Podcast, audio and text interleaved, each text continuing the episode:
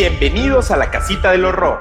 Este programa es posible gracias a Cometa Casa Digital y Dinamita Producción Audiovisual. Somos Javier y Carlos, dos profesionales del chisme paranormal y de googlear cosas. Hablaremos de fenómenos paranormales, teorías de conspiración, asesinos seriales, alienígenas, sectas y monstruos. Mientras contamos malos chistes, bebemos mezcal y hacemos evidente nuestro déficit de atención. La Casita del Horror se encuentra disponible en todas las plataformas de podcast y YouTube. Era octubre, año 1943. El gobierno de los Estados Unidos autorizó un experimento que convertía los barcos en invisibles ante el radar. El experimento se llevó a cabo en un barco en el puerto de Filadelfia. Generadores activados, señor. Durante 41 años se negó que hubiera tenido lugar. No puedo creerlo. El Aldrich ha desaparecido, señor. Claro que sí, no se ve en el radar. No, no, señor, se ha esfumado. El experimento Filadelfia. ¡Cuidado! ¡Ay! Por favor, otra vez, no. El experimento Filadelfia.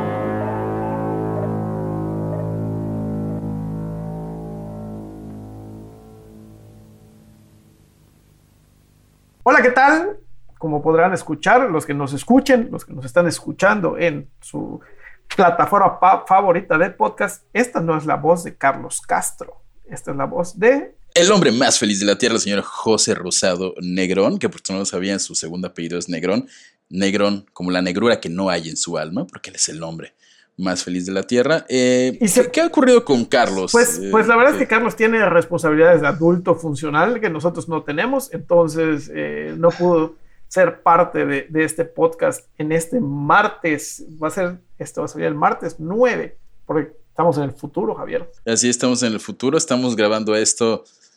De, de hecho, estamos en el pasado. Estamos en el futuro, pero- estamos grabando esto y acabamos, acuérdense que el lunes tenemos nuestros programas de radio, tuvimos un gran programa de radio este lunes con el caso Josué, en el cual igual estuve yo, porque el señor Carlos Castro tampoco podía, porque tenía sus responsabilidades de adulto. Y Llamémosle el milagro de la vida haciendo de las suyas. bueno, y les recordamos que nos sigan en todas las redes sociales como La Casita del Horror Podcast, en Instagram, en Facebook, en YouTube, en TikTok, que Javier no ha subido nada a TikTok hasta ahora. Pero estamos en TikTok, pueden ahí seguir. Ya subiremos esta semana. Ya tengo un, compré un, se los voy a presumir. Si están viendo esto en YouTube, se los voy a presumir. Mi arito de luz de TikToker, vean. Ok. Ok, Javier, eres un Soy digno, un digno representante de la carrera de Ciencias y Técnicas de la Comunicación. Completamente, completamente. Y pues, este, en sí. O este, en esta ocasión estará el señor José Rosado, que si lo ven en YouTube se ve un poquito oscuro, porque pues, pero la sonrisa, la sonrisa ilumina eh, este, este programa. Y ya lo dijo él, síganos en todas las redes sociales. Este, el lunes está, qué, qué temazo, ¿eh? O sea, de verdad fue un éxito en la radio. Escuché por allá que ya nos quieren dar más tiempo debido al éxito de- del caso Josué. Aparte es un Este- gran tema para radio, ¿no? Es un gran tema para radio, recordando lo que ocurrió en la radio. Ya hoy, hoy martes, este, en- ¿qué fecha es? Creo que es una fecha. Hoy es mar- martes 9 de febrero. martes 9 de febrero. Y mañana, miércoles 10 de febrero, pues igual los pueden escuchar en Facebook Live en La Noticasita. que muy probablemente estaré yo. Aunque no sabemos, todo puede pasar, entonces no se lo pierdan para que descubran el misterio de Carlos Castro. ¿Qué ha ocurrido con Carlos Castro? Pero eh, lo que no, hay, no tiene misterio es una de nuestras secciones que qué éxito ha tenido. No nos explicamos el por qué, pero nos, nos agrada mucho este, hacerla. Vamos con los saludos cordiales y aquí va. Y comenzamos los saludazos cordiales con uno muy, muy, muy especial para Jasmindina que se encuentra en el bellísimo Oaxaca. Un mezcal y un chapulín para ella, por favor. Sa, sa, sa, sa, sa, sa. Saludamos a Oscar Ramírez Molina, horrorcito que habita en la tierra de las 400 papas y de su santidad Beto Cuevas. Saludos hasta Chile. Horrorcita Premio Nivel Oro Máximo, nada más y nada menos que mi carnavala del alma, Mariana Sosae. Pero también, sobre todo, saludamos con mucho cariño y mucha enjundia a su novia Karen, porque siempre la obligan a escuchar este divertidísimo programa. Y aquí tenemos qué rico cocinas, Karen. Saludo con bombo y platillo volador astradores para Andrea de Solís. Gracias, gracias, gracias, gracias por su preferencia. Y cerramos con uno para ca- ca- ca- ca- ca- Carlos Cervera desde el YouTube que nos comentó que le gusta este show de divertimento. Muchísimas gracias, queridísimo Carlos. Ok, Javier. Entonces yo creo que ya después de, de esta demostración de tu capacidad de ser, de ser este, pues, locutor de alguna estación de radio de banda o de cumbia, por favor, este, si alguien desea Javier, aquí se lo prestamos. Eh, podemos... Si, alguien me desea, si alguien me desea, ya viene el 14 de febrero, ¿eh? entonces. También. Adelante. También pueden, pueden, declarar, pueden declarar su amor por, por, Javier abajo en los comentarios, los que nos vean en YouTube o nos escuchen en Apple Podcast. Este, y sí, un saludo al zorro de la Z, un famosísimo locutor de Cancún, nada más me acuerdo de él, que él justamente de él inspire parte de esta enjundia. Pero vamos con, con, lo paranormal, con el chisme paranormal.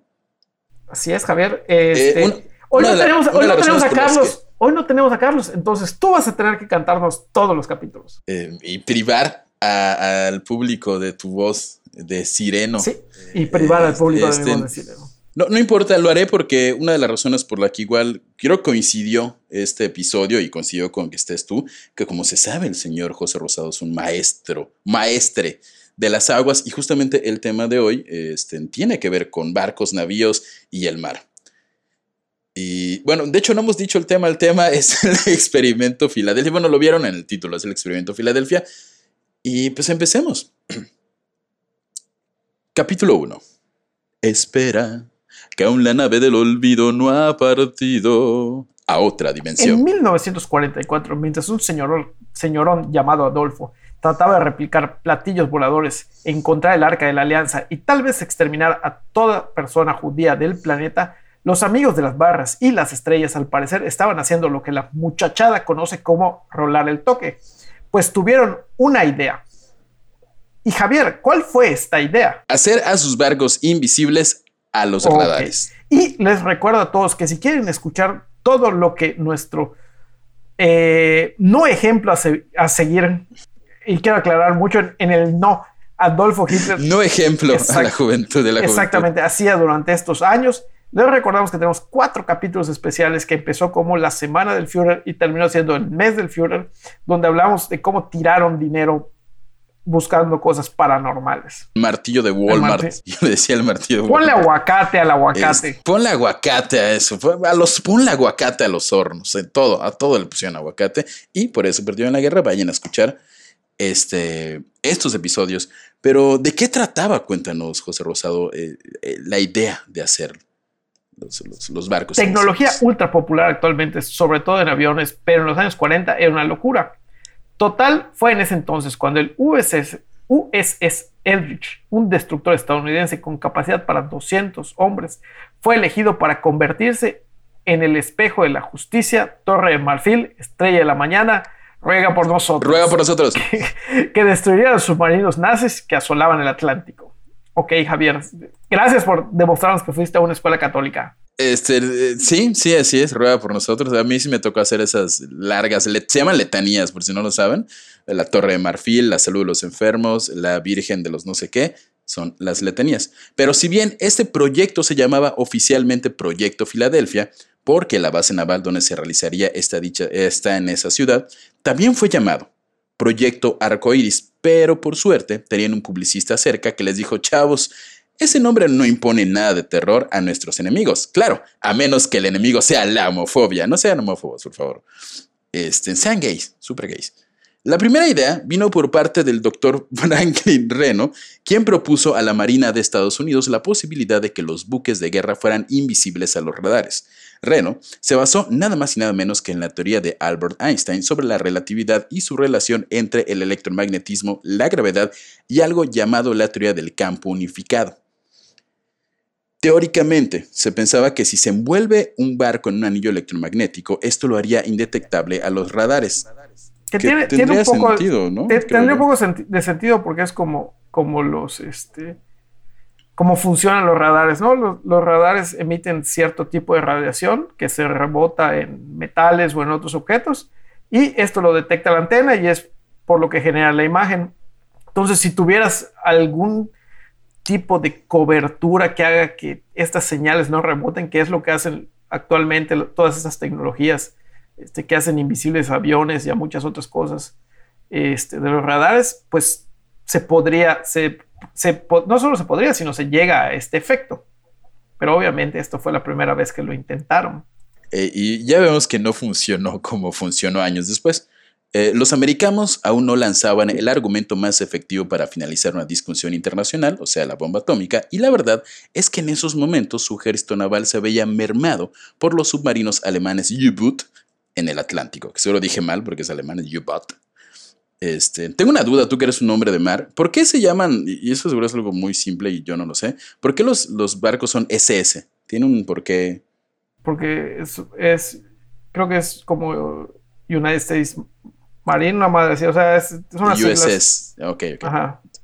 Eh, por lo que cualquier idea, por descabellada de que parezca, como poner a Lolita Cortés como jueza de la academia otra vez, era bienvenida. Esa sería una gran idea, Javier. Poner a Lolita Cortés como jueza de la academia otra vez. Claro. Este, siempre que vaya su majestad Lolita Cortés a la academia va a ser un éxito.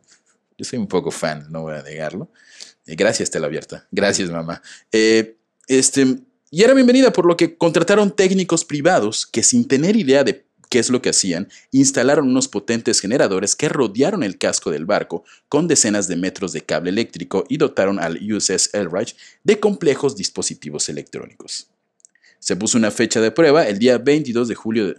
Ajá. o sea, le, le, básicamente lo, lo llenaron de cable, así. Sí, así, así todo, así, en teoría debe ser muy, muy impresionante todos los apuntes de Einstein y del, del campo unificado. Y, bueno, ¿cómo llegamos a esa, esa teoría a la práctica? Rodéalo de cables. Sí, nada más. Envuélvelo sí, en cables. Envuelve el barco en cable y ya. Eh, se puso una fecha de prueba el día 22 de julio de 1943. Todo cool. Bueno, más o menos, porque tras activar los generadores hubo una neblina verde, rodeó el navío y este desapareció. No solo de los radares, sino que también de la vista de los presentes, todo por unos minutos, para luego aparecer como si nada, salvo por el detalle de que los tripulantes del navío sufrieron algunas náuseas y por supuesto lo que los militares estadounidenses, estadounidenses pensaron en ese momento fue ¿qué demonios acabamos de hacer? O sea, fueron víctimas de su propio éxito. Esa- exactamente, dijeron, vamos a hacerlo invisible a los radares y todo bien, ¿no? Y cuando hacen la primera prueba, porque son dos pruebas, fue la primera, se hace invisible, aparentemente, simplemente se deja de ver. Dijeron, a huevo, papá, de aquí somos, ya o sea, ganamos. acá la armada invisible, básicamente, ya. Sí, de- dijeron, este año toca bono navideño doble, porque hicimos invisible un barco. Y más inspirados que partido político cambiando la letra de las canciones de moda para pegar con la chaviza, hicieron el respectivo ajuste y calendarizaron por una segunda prueba para el 28 de octubre de ese año, pues según ellos lo habían logrado. Por unos minutos hicieron invisible un avión, lo cual significaba que podían entrar en líneas enemigas, destruir submarinos, salvar la guerra y ahorrarse dos bombas atómicas. O sea, básicamente el Capitán América. El Capitán América. Sí, desgraciadamente ya vimos que no se ahorraron las dos bombas atómicas. Ah, spoiler Este. alert. Spoiler alert, no lo, se lo ahorraron. Eh, para esta segunda prueba, alrededor del buque comenzó a materializarse un campo de energía perfectamente visible. Nuevamente una neblina verde ascendió desde el casco y, y esto es, primero, a diferencia del primer, del primer eh, intento, hubo como rayitos, como película así de Terminator. Así me lo imagino, como efectos Y especiales luego la neblina verde. de los 80, rayitos. ¿no? así cuando viajaba el del exterminador en Terminator, así era. Eh, y de repente el Eldridge desapareció. Sin embargo, se podía apreciar que aún se encontraba en el agua debido a las marcas que el peso del que el barco provocaba. O sea, lo hicieron invisible. Ok, todo está perfectamente. Eh, salvo por un detalle. Lo peor fue que momentos antes de volverse invisible, varios marineros sufrieron desmayos. Uno fue fulminado al instante. Eh, los supuestos registros narran también que algunos sufrieron combustiones espontáneas o cayeron rendidos al suelo. Y entonces las marcas de agua del barco Ok, desaparecieron. este, igual la electricidad y el agua salada no se llevaban muy bien, ¿no? Podría ser.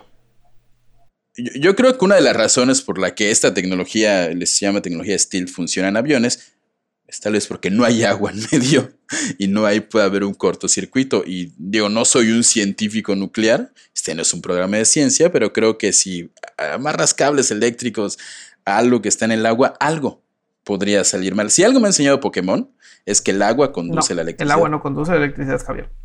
Te voy a enseñar. ¿Cómo es? Te voy a enseñar ciencia ahora. El, H, Pero entonces- el H2O como tal no es tan buen conductor. Lo que conduce muy bien la electricidad es el agua con la combinación con ciertos minerales y ciertas sales, como el agua salada. El agua salada es un excelente conductor porque tiene agua y sales y minerales. De nada, Javier, te acabo, te acabo de enseñar. ¿Y, cómo, y por qué, por qué cuando peleo, si yo tengo un Pikachu y peleo con No un voy a contestar esa este, pregunta. No, debe ocurrir. Javier, No voy a contestar esa pregunta. No. Es como cuando peleas, por si tienes un Charman y peleas Charmander y peleas con un Squirtle, obviamente gana el Squirtle porque es de agua. Y cuando peleas con. Nunca se recomienda pelear un Pikachu con un Squirtle porque están los ataques. No recuerdo si se anulaban o los dos morían o terminaban. No, es malo para. Volvamos al Sí, caso. no vamos a ver el Al Pokémon. No, no sí no no es tu programa de geeks. Este, eh, todo el barco desapareció completamente. Lo verdaderamente inesperado fue que apareció en la base de la Marina de Norfolk, a 600 kilómetros de distancia y 15 minutos en el O pasado. sea, no solo, no solo se teletransportaron, sino que viajaron en el tiempo. Exactamente. Eso, eso no lo esperaban. Es como, ok. Durante esa cantidad de minutos fue avistado durante ese tiempo y después de eso desapareció de nuevo en medio de un relámpago azul para regresar a Filadelfia. Vamos a tratar de como explicarlo, este dato científico, pero los 15 minutos que, tar- que no estuvo en el, en el... ¿Cómo fue?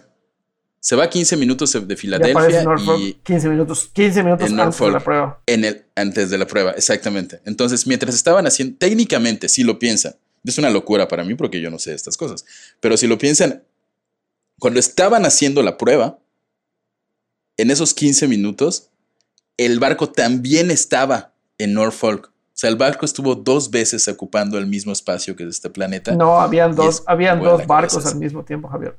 Ah, exactamente. No lo exactamente, dos barcos, pero es uno solo. Es, soy, fui, fui muy malo para física, lo siento. Este, y bueno, aquí ahorita viene un testimonio un poco largo, el cual narraré con una voz particular, pero de mano de, ¿De un capitán? personaje de esta historia que mencionaremos. Eh, no, vamos a ver más adelante que hay un testigo importantísimo que es el, el hilo conductor o el neollo de este asunto Jaime Maussan. eh, de mano de un personaje de esta historia que mencionaremos más adelante. No, no es Jaime Maussan, es un, un sujeto. De hecho, es un supuesto militar que estaba de lejitos, que es claro. Eh, aquí va. Iba a ser como voz de, de así, a unas pocas millas, así, a unas pocas millas del muelle, uno de los hombres de civil que estaba en la timonera ordenó por la radio al comandante del crucero que encendiera los generadores. Entonces, alrededor del crucero comenzó a fluir con gran fuerza un singular campo de energía, perfectamente visible, que giraba en torno a la nave en sentido contrario a las agujas del reloj. Javier, son como 15 párrafos. ¿En serio lo vas a hacer así todo? Vi que el aire que rodeaba al barco se volvía un poco más oscuro. ¡Demonios! Esto es un gran texto que tendré que leer de esta manera. Eh, por favor, eh, José Rosado, continúa con, con esta lectura. A pocos minutos vi levantarse del agua una bruma verdosa, similar a una nube muy tenue. De pronto el barco desapareció completamente y nosotros experimentamos una gran sacudida. O sea, es básicamente lo que estuvieron describiendo, ¿no? Eh, Exactamente. Rayos, esta bruma verde que podría ser como algo eléctrico y el barco desaparece. Luego, varios de nuestros hombres se desmayaron y a muchos comenzó a salirle sangre por la nariz. En pocos segundos, el flam- flamante barco de guerra ya no estaba en su sitio, pero en la superficie del mar podía verse claramente la marca de su peso al desplazar el agua. Sencillamente, sencillamente se había hecho invisible y no quedaba rastro, ni de él ni de los hombres que iban a bordo.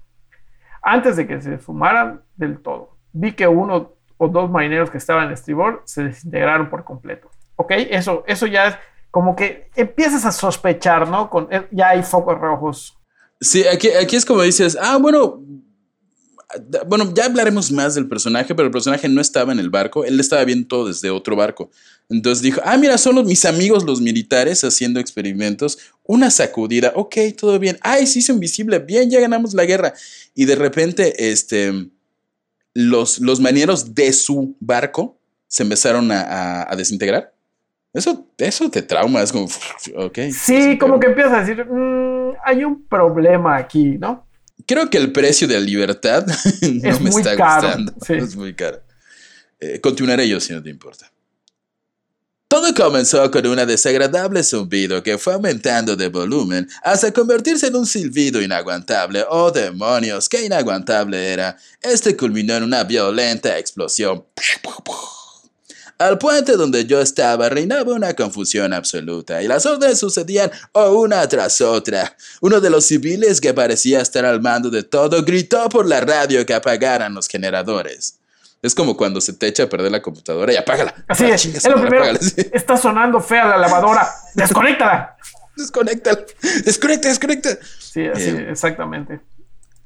Digo, Cuando mi... ajá. todos sabemos que, que si eres ingeniero en sistemas, lo primero que te enseñan a hacer es apagar y, y encender las cosas cuando estén fallando. Es la primera prueba. Apágalo y prende. De, apágale y préndelo. Y Ya, ya funciona. Con- continuaremos. Cuando miré hacia tierra, vi que dos hombres desaparecían mientras corrían aterrados. Insisto, eso está muy traumático. Así como, ah, qué miedo. Es como de Pero ¿qué película estaban- así de. ¿Qué estaban sintiendo? ¿Qué estaban viendo? Porque obviamente empezaron a huir. Bien, es que creo que vieron la, nebli- la neblina verde y los rayos. Si ves como rayos así extraños. Y de hecho, acuérdate que entonces vieron que desapareció el barco, pero vieron que otras personas estaban desapareciendo. Entonces dijeron, yo no quiero estar aquí. Yo no quiero desaparecer, me gusta Yo- mucho la existencia. Me- existir me encanta y ya me voy. Pero en lo que corrían, a lo mejor, y eso no soy científico de nuevo, pero igual mientras corrían, pues la- el movimiento y la estática hizo alguna conducción extraña. Soy, soy muy fan de existir. Soy muy fan de existir, pero igual cuando se movía, como cuando usas un Pikachu y estás peleando contra un Pokémon. No, Javier, pelea. ya, no va a funcionar en este momento. Este, yo no sabía qué hacer, pues en ese momento no comprendía lo que estaba pasando. Habían transcurrido unos pocos minutos cuando aquella bruma verduzca comenzó a dispersarse y sin zumbidos ni manifestación alguna que lo anunciase, el crucero comenzó a materializarse de nuevo desde la popa hasta la proa, como había ocurrido en el instante en que se hizo invisible. Pude observar que los hombres que estaban en cubierta sufrían fuertes convulsiones. Eh, Más tarde, demonios que varios habían desaparecido y que nunca más se volvió a saber de ellos. En ese instante repercutió negativamente en la mayoría de quienes estuvieron involucrados en este experimento, y muchos perdieron la razón, padecieron alucinaciones o sufrieron horribles dolores y enfermedades. Eso me suena un poquito a que se electrocutaron. O sea, no sé. Podría ser. Sí, no, ni- repito, este no es un programa de ciencia, pero cuando pones cualquier cosa con cables eléctricos en agua, En agua, en agua salada. en agua salada, este, como hoy se aprendió más Peor. gracias a José Rosado. De nada, Javier. Peor. Eh, por favor, José, eh, José, continúa con lo que decía este señor. Decía. Con la voz que tú prefieres. yo con, con mi voz, la única voz que tengo. A mí también me afectó. Ese campo eléctrico que se formó en torno a la nave cayó también sobre una parte de nuestro barco. Era como una lámina de electricidad pura.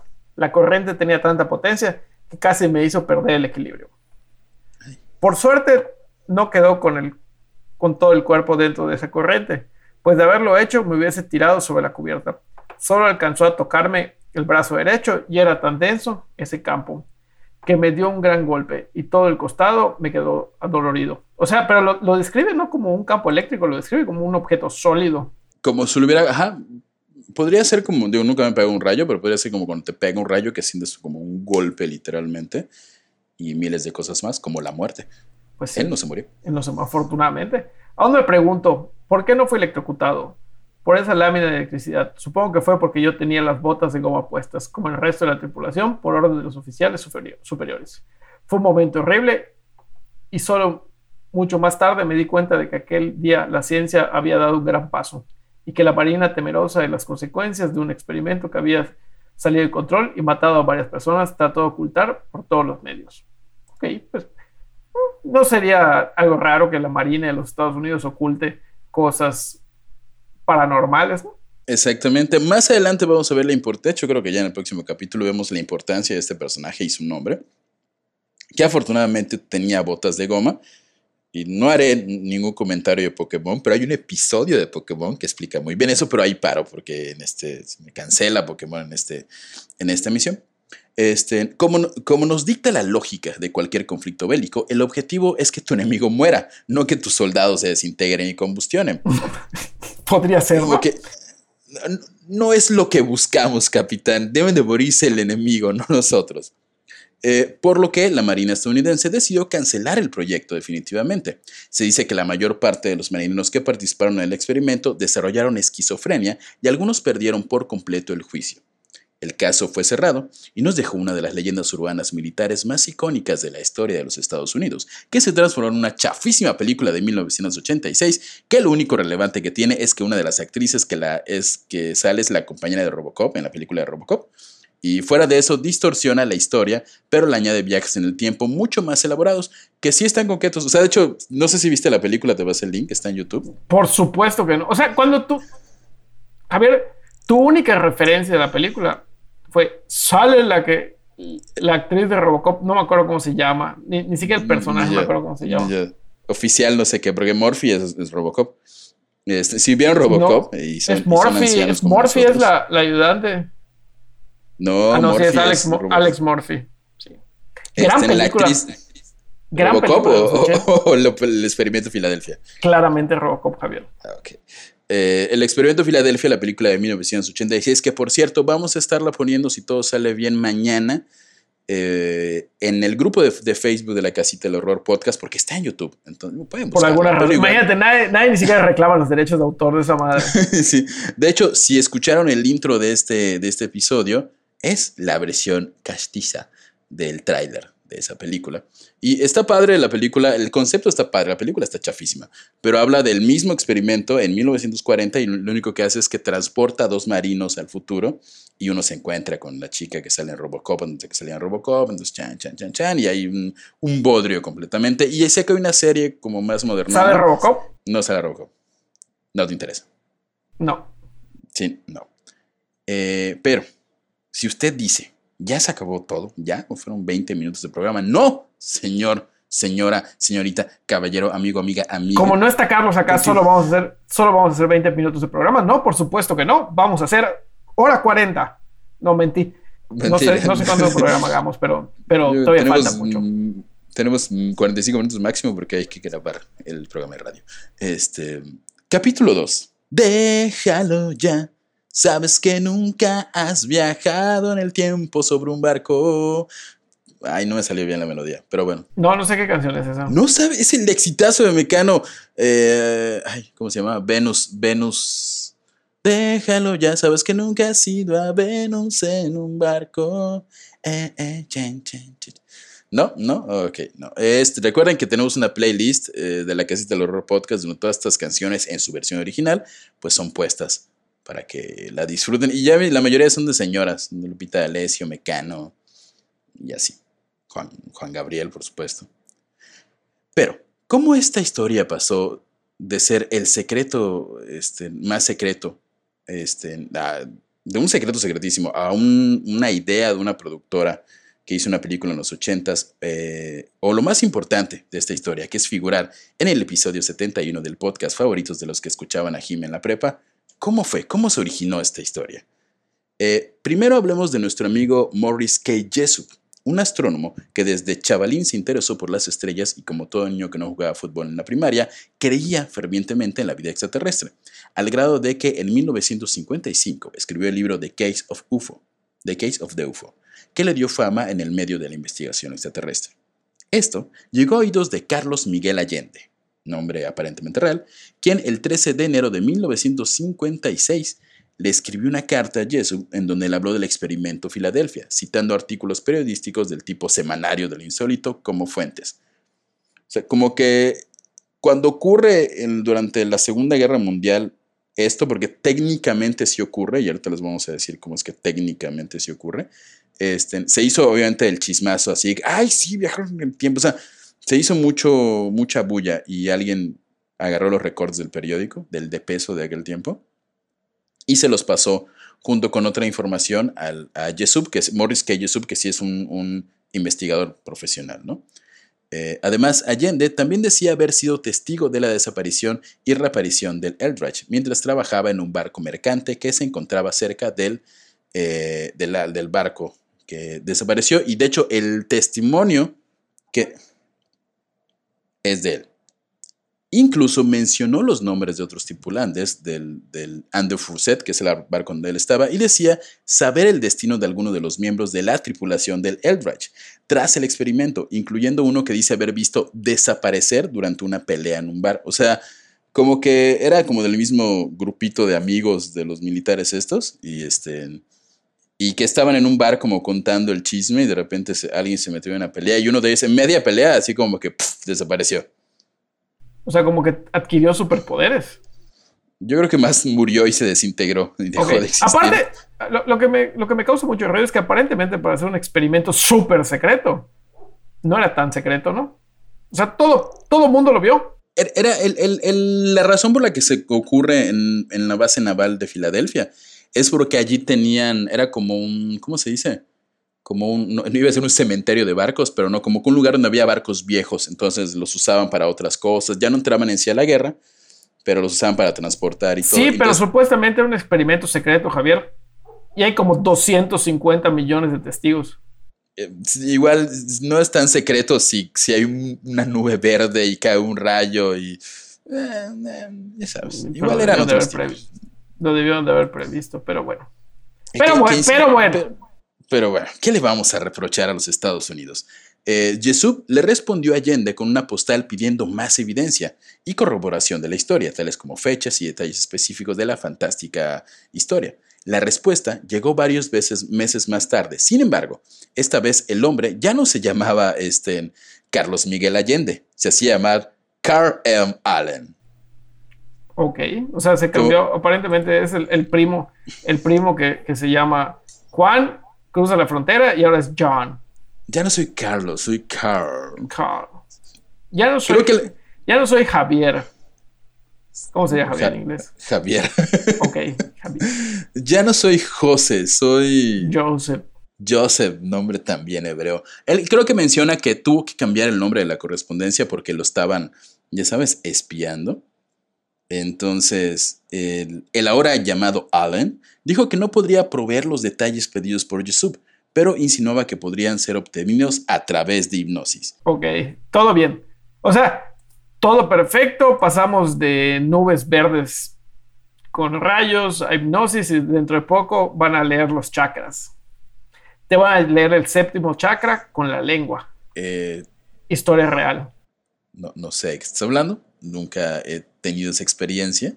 Tú sabes que sí, Javier. que sí sé de qué se trata.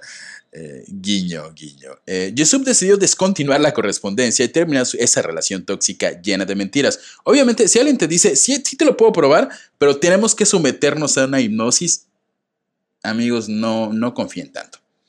Si para, si para saber, si para que alguien te diga la verdad tienen que recurrir a falsedades como hipnosis, o sea, no porque la hipnosis sea falsa, yo, yo soy a veces un creyente de la hipnosis, pero como que mm, no me da tanta confianza. Y la realidad es que la información y las, las evidencias que daba Carl M. Allen no eran lo suficientemente sólidas. Eh, realmente, Jesús nunca confirmó el experimento Filadelfia, sin embargo, se dice hay como una como versión de la historia que dice que él se clavó muchísimo con el relato de Allen y que estuvo ahí buscándolo y que, inclusive los militares le decían, señor eh, Jesús, ya bájale de huevos, lo vamos a matar. Pero la realidad como muy oficial es que señor Jesús nunca conoció al señor Allende. Señor Jesús, ya lo vamos a crucificar. No. Crucifiquen a Barrabás, dirían por allá. Este, lo que nunca conoció al, señor Allende, pero lo que desgraciadamente sí ocurrió fue que en 1959 el señor Yusuf se suicidó utilizando monóxido de carbono. No hay en sí una gran investigación al respecto, pero oficialmente dicen que se deprimió por no repetir el éxito de su primer libro y hay un chisme por ahí que era porque le iba muy mal en su matrimonio, no lo pudo salvar, era, ya no era exitoso como antes y dijo, ya no quiero nada, voy a matarme con eh, monóxido de carbono. Pues, desgraciadamente se suicidó, eso sí pasó, pero obviamente extra ¿Se suicidó? y alimentando el chisme. Suicidaron? Lo suicidaron exactamente, alimentando el chisme conspiranoico que nos encanta. Dicen que fue silenciado por los militares estadounidenses ya que se encontraba investigando muy de cerca lo ocurrido en Filadelfia años atrás. Yo ahí tengo una duda, no es como que hayan descubierto, simplemente la cagaron, o sea, no, no, no es como, como tiré una bomba nuclear en Japón guardémoslo en secreto, digo, es difícil. Sí, ese secreto, no lo iban a guardar pero- nunca. Eh, de Carlos Miguel Allende o Carl Allen, poco se sabe, solo que nació en Springdale, Pensilvania, en 1925, se alistó en la Marina de los Estados Unidos el 14 de julio de 1942, se licenció el 21 de mayo de 1943 y este, en ese mismo año, en 1943, entró a la Marina Mercante, la cual dejó en octubre del 52 y se le pierde la pista en esa fecha, salvo por su relación epistolar con Yesub.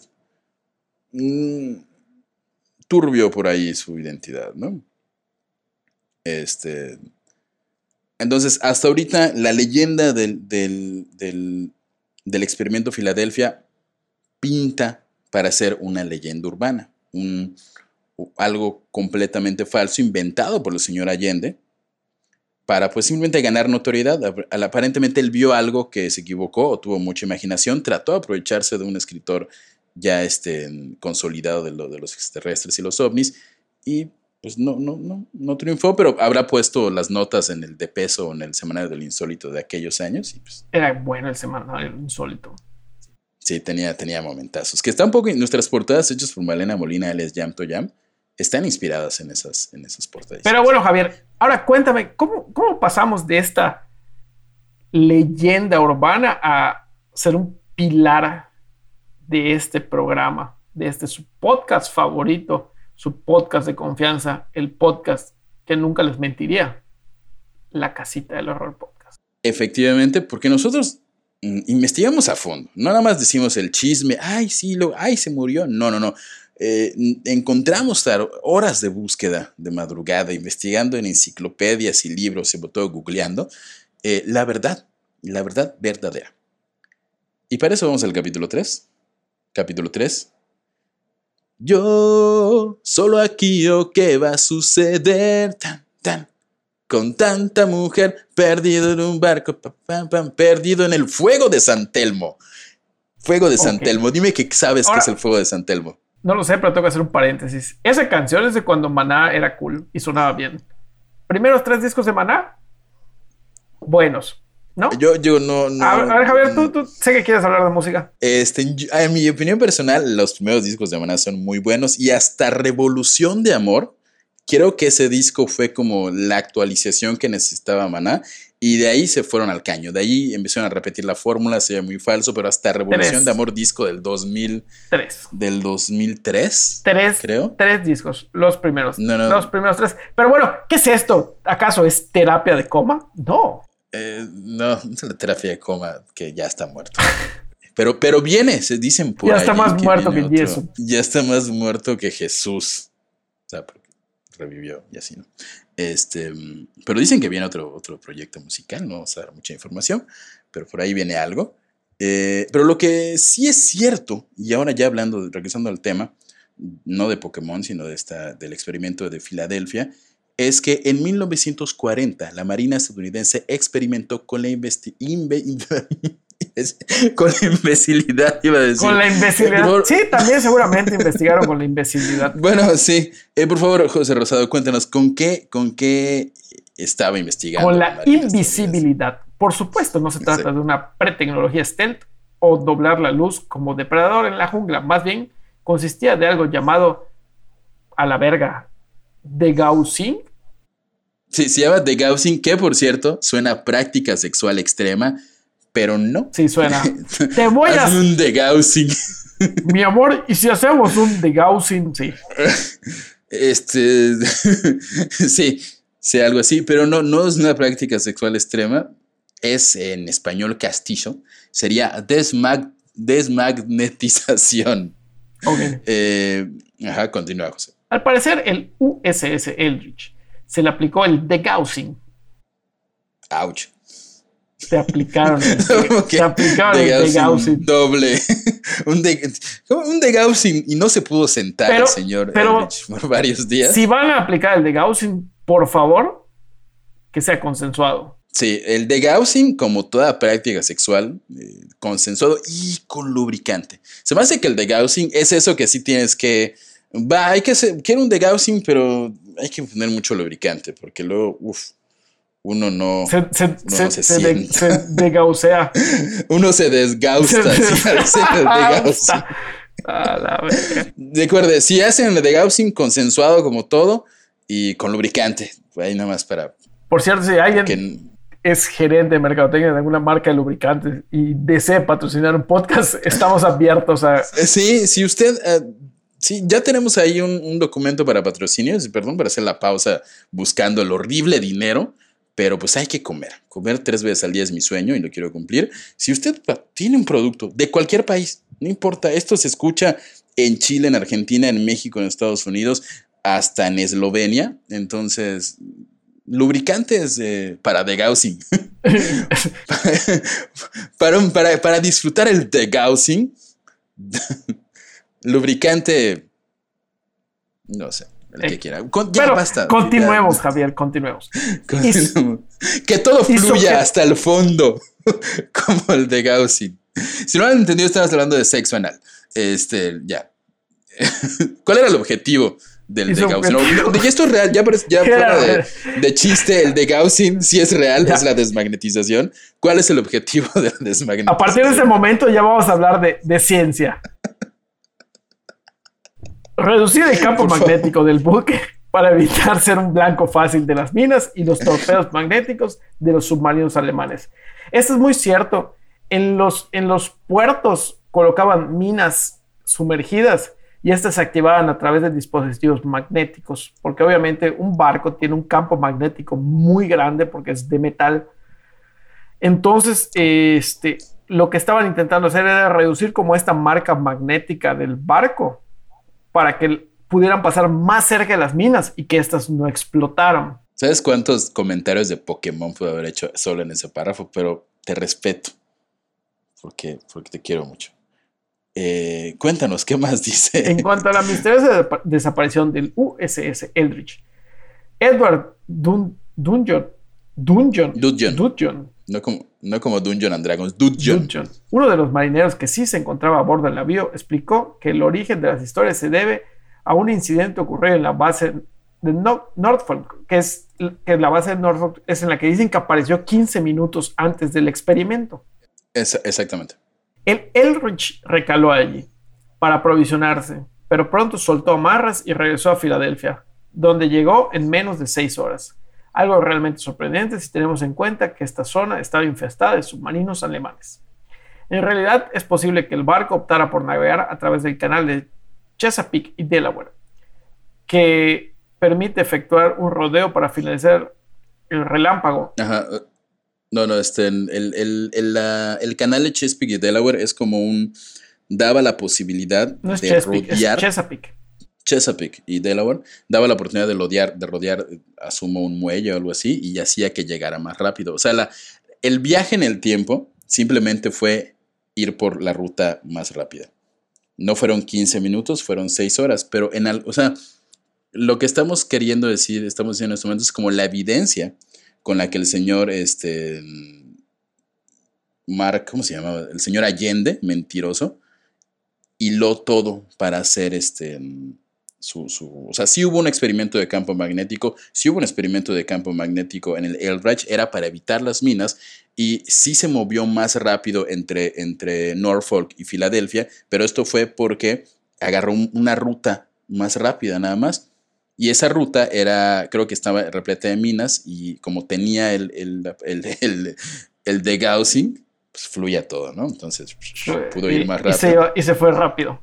Se fue rápido hasta el fondo. Y lo que estabas eh, a punto de decir era justamente lo del relámpago. Para finalizar, el relámpago del cual habla la leyenda urbana puede deberse algo tan simple como una descarga de plasma ionizado.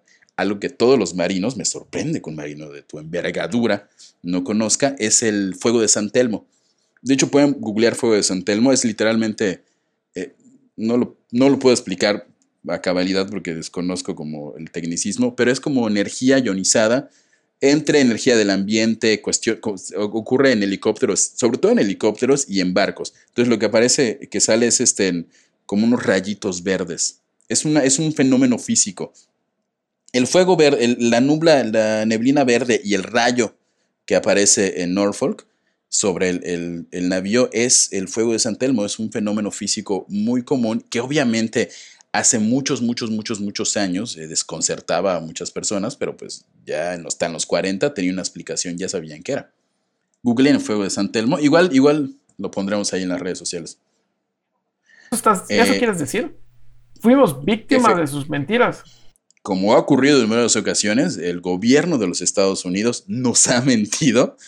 Y más que mentir, no es que haya mentido a propósito, simplemente alguien dijo, oye, aquí hay un cuento muy chido. Voy, a, hacer dinero. Voy a hacer dinero y cuando redacta la historia, cuando hace, inventa la historia, se la manda al, al escritor este que lo manda al cuerno, que desgraciadamente se suicida y eso solo alimenta más la historia conspiranoica que Allende había hecho. O sea, oye, se, suicidó, no lo suicidaron, porque lo que yo estoy diciendo es verdad. Como, todo tiene ciertos sustentos medianamente científicos, dicen, ah, ok. Igual se decía por ahí que, que Albert Einstein había sido partícipe del experimento Filadelfia, y es pues, completamente falso. Este, por cierto, si a alguien le interesa, el Hughes Eldridge eh, fue transferido a Grecia en 1951 y vendido como chatarra en los años 90. O sea, ya no existe el barco.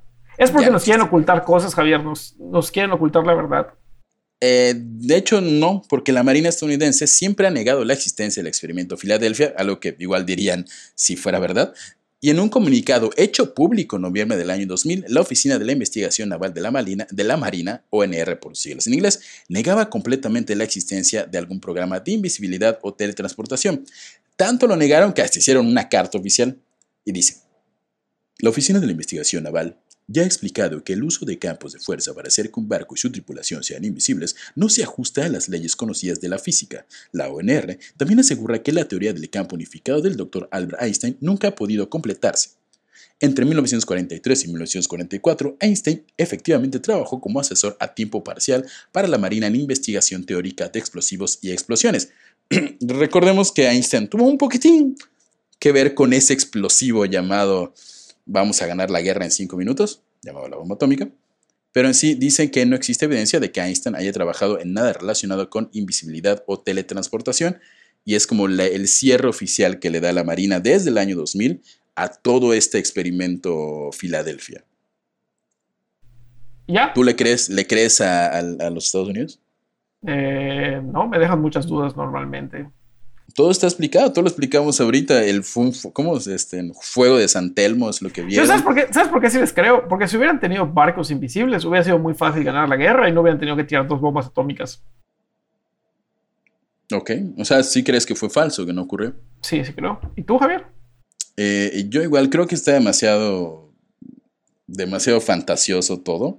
Y, y, y seamos sinceros, los Estados Unidos rara vez se van como con, vamos a algo loquísimo. Simplemente es bombardea ya. O sea, ya échale bombas. Sí, ya, ya. Échale bombas, ya. Es, todos los problemas se solucionan bombardeando. Bombardeando. Oye, si hacemos. No, no, no. No, no, no, bomba, bomba. Alberto está trabajando en unas bombas chidas, ¿no? Ay, échale bombas. A los alemanes, no a los chinos, a los japoneses, perdón, que están así. Gracias por tu racismo, Javier. Eh, una disculpa a todos los chinos por confundirlos con los japoneses.